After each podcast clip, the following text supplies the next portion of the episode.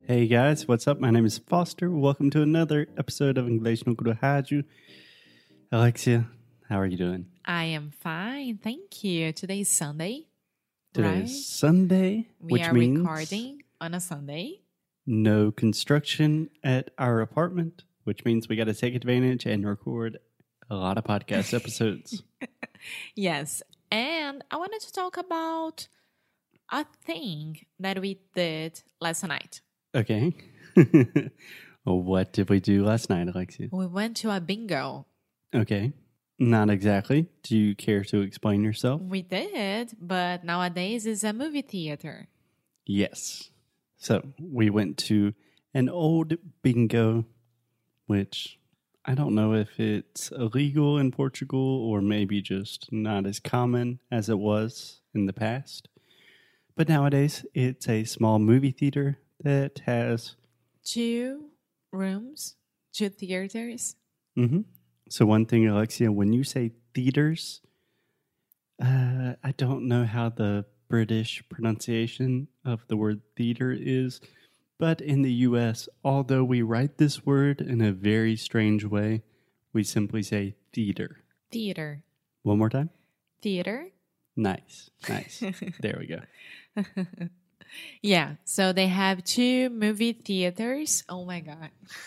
Yeah, you're saying theaters. Theaters. Yes. Yeah. So just forget about the EA and imagine it's just an E sound, just like E, myself and McCoyza, the theater. Movie theaters. Perfect. Yes, they have two different rooms.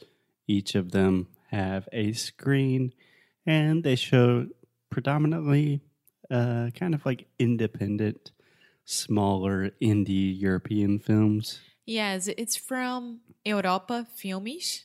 yeah. Yeah, Europa Filmes owns Yes. this movie theater. Mhm. I have a, a question. When I say like the movie theater, theater is where we go to watch a movie, Yes. but the room that we are inside to watch it. Yeah, I was thinking about that too. Honestly, I don't think that we would specifically refer to the room. Normally, we refer to the screen. So you could say they have two spaces for showing movies, or two screens, or two rooms. Okay. All kind of the same thing, but I don't think we have a really, that's not a very common way to talk about the sala. And last night, when we were watching Once Upon a Time in Hollywood, I remember that the actors were talking about, like, I did that picture. I was in that picture. Mm-hmm. It's movie, right? I was in that movie. If I Yes. say movie or picture, it's correct. Uh, yes and no. So I would say that picture is a good bit more formal. So I don't know. I picture, I imagine really big, like movie buffs. Do you know that word, movie No. buffs? So if you are a cinephile or someone that's really, really into cinema, or you just know a lot of movies and a lot of facts about movies, you could say you're a movie buff. Okay. Okay, so only movie buffs would say, "Oh, that was a beautiful picture." Okay. Most n- normal human beings like us would say, "That was a great movie." And yeah, we say we are going to the movies and we don't say we are going to the cinema. Yeah, not as common to say cinema or movie theater. We just say we're going to the movies. Okay. At so least here in the states, that is what we typically do. So, Alexia, can I give you one quick tip before we continue? yeah. you were talking about the fact that the European Film Association owns this movie theater. You still have a little bit of trouble with the word own, so you tend to say on, Yeah. kind of a combination of on and own. Own. So remember, this is the moving vowel, the diphthong, o. Own. So start with me and just say o, O o, O and then try to put it in at the end. Own own. better, better. Okay, I had to practice this. Cool. Okay, so we went to watch Once Upon a Time in Hollywood by Tarantino. Tarantino. Yeah. so that's a good place to start with the name of the director, Quentin Tarantino. Quentin Tarantino. Yes. So in Portuguese, you say Tarantino. Tarantino. in English, we say Tarantino. yeah.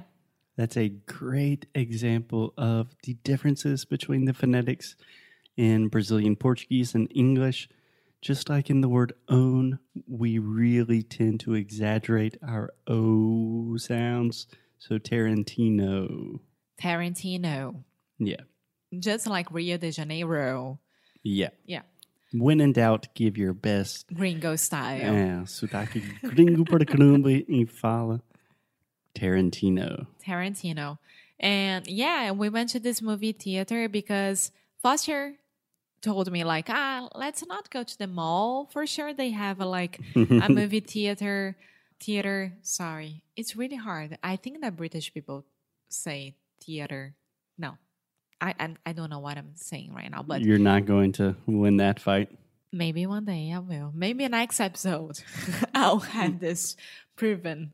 No, I'm just saying if your argument is, oh, maybe British people or Australian people say it this way, and that's why I'm saying it this way, even though I'm focused on learning North American English, that's just not a fight you're going to win, meu amor. Okay.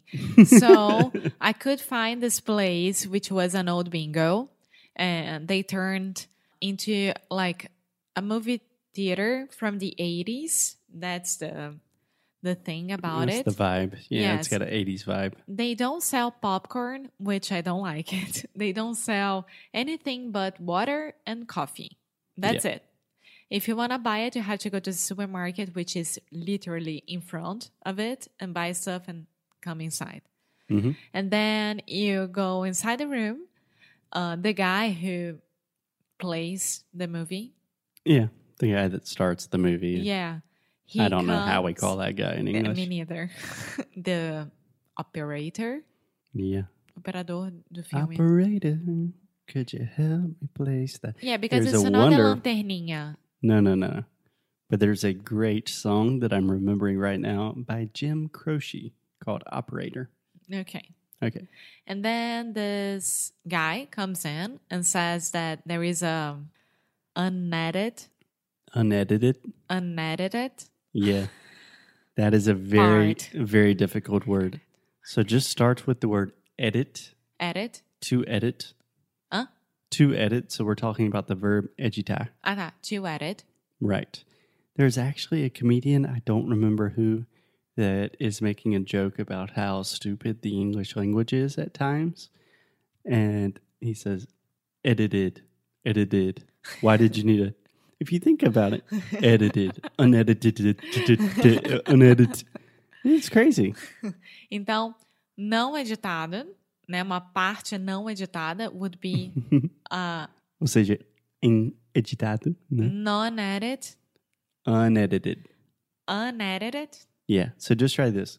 Did, did, did, did, did, did, did, De, de, de, de, de. edited, did, did. E- edited. unedited. unedited. yes.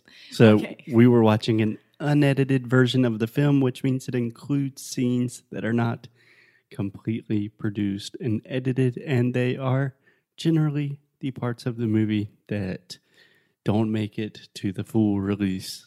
They go into cinemas worldwide. Yes, which I thought it was really cool.